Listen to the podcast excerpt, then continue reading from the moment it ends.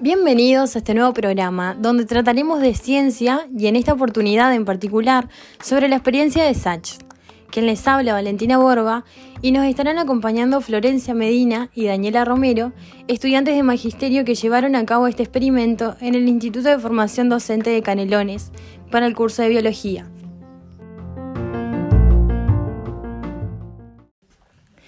Ellas vendrán a compartirnos entonces las reflexiones acerca de dicho tema.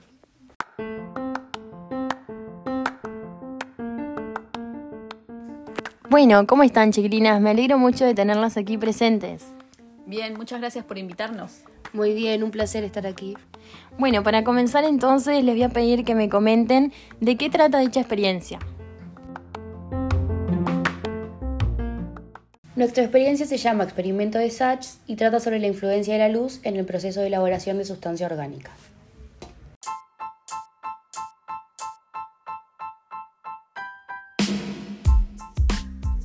Ah, muy bien. ¿Y qué quiere decir eso para aquellos que no sabemos mucho sobre biología?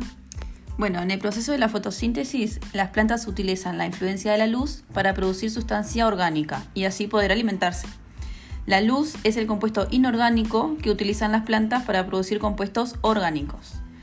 Las plantas tienen células eucariotas y la fotosíntesis en estas células tiene lugar en un organelo que se llama cloroplasto. En este organelo se encuentra la clorofila, que es un pigmento de color verde que se encuentra en las hojas de las plantas y es el principal pigmento fotosintético. Bueno, pero esperen, chicas, esperen. ¿Y qué es el pigmento fotosintético? Es el que absorbe más luz y esta energía lumínica luego es transferida a las reacciones responsables de la síntesis de materia orgánica, ocurriendo así el proceso de fotosíntesis. Entonces, para ir entendiendo un poco, ¿la clorofila es la encargada de absorber la luz? Sí, claro. Entonces, ¿cuál es el encargado de producir la sustancia orgánica que ustedes se refieren?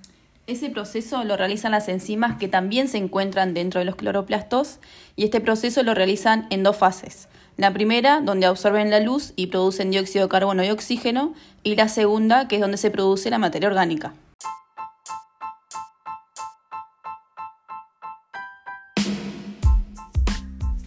Bueno, para nuestro experimento nos planteamos una pregunta. ¿Qué preguntas se plantearon? ¿Qué incidencia tiene la luz natural y la luz artificial en la producción de sustancia orgánica en dos hojas de la planta del dólar? Tomando como materia orgánica el almidón que se fabrica en sus hojas y sabiendo que éste reacciona al Lugol, cuando el almidón entra en contacto con unas gotas de Lugol toma un color azul violeta, sin embargo, si las hojas se conservan en la oscuridad durante varias horas, consumen su propio almidón para obtener energía y así de esta manera dejan de reaccionar al lugar. Por eso, para dar respuesta a estas preguntas, fue que realizamos el experimento.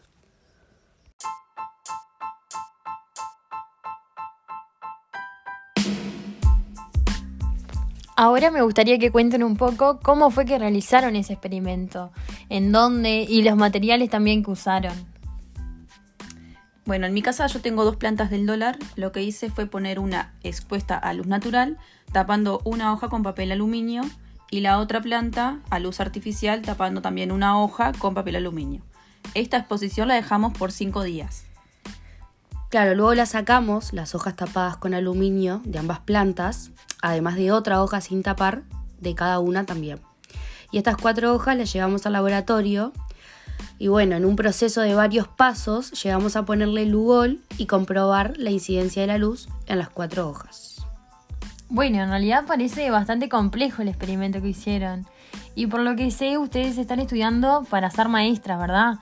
Entonces es interesante poder preguntarles qué piensan de, de la importancia de realizar este tipo de actividades dentro de la escuela. Bueno, como dijiste, somos estudiantes de magisterio y en lo personal, luego del trayecto realizado a lo largo de este experimento, aprendí muchas cosas, tanto desde lo teórico para poder realizar dicho experimento, como en la práctica, en la manipulación y observación de cada paso a seguir. Además, pude apreciar y entender la importancia de la ciencia en la escuela, ya que es otra forma de mirar. Y bueno, desde el, desde el rol docente es fundamental contagiar el espíritu por la ciencia, Viste, Valentina, que ya de por sí los niños son curiosos. Sí, claro. Entonces, hay que seguir con ese entusiasmo de conocer e investigar, ya que es beneficioso para el desarrollo de los niños. Agregando lo que dijo Florencia como punto de partida, a mí el trabajo experimental me permitió ampliar mis conocimientos sobre el proceso de fotosíntesis y se despejaron interrogantes que iban surgiendo en el transcurso del mismo. Es muy importante también las experiencias en el laboratorio ya que surgen emergentes que deben ser solucionados y esto ayuda a tomar conciencia y reflexionar acerca del trabajo que se está realizando.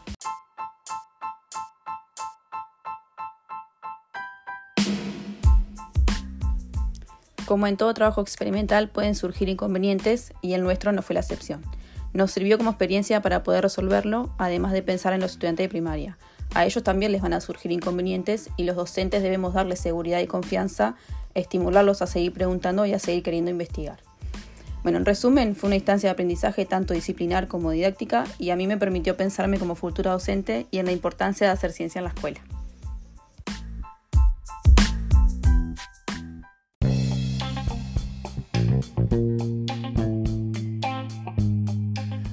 Bueno, Florencia y Daniela, la verdad que les agradezco mucho por esta instancia. Nos gustó mucho aprender con ustedes y espero que se repita.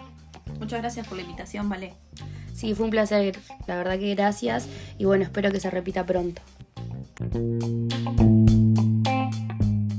Así terminamos esta jornada. Nos encontramos pronto en un nuevo programa de ciencia.